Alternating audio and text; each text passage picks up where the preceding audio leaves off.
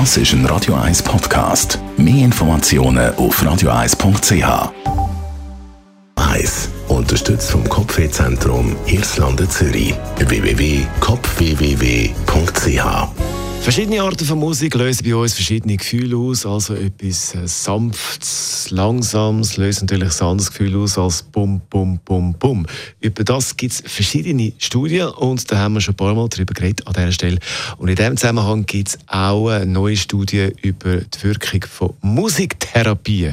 Vor allem jetzt im Zusammenhang mit den psychischen Folgen von der Pandemiesituation haben wir neue Daten präsentiert und äh, die im äh, European Journal of Public Health kann man die nachlesen und da sieht man, Musik kann eine gute Ergänzung sein zu Psychotherapie.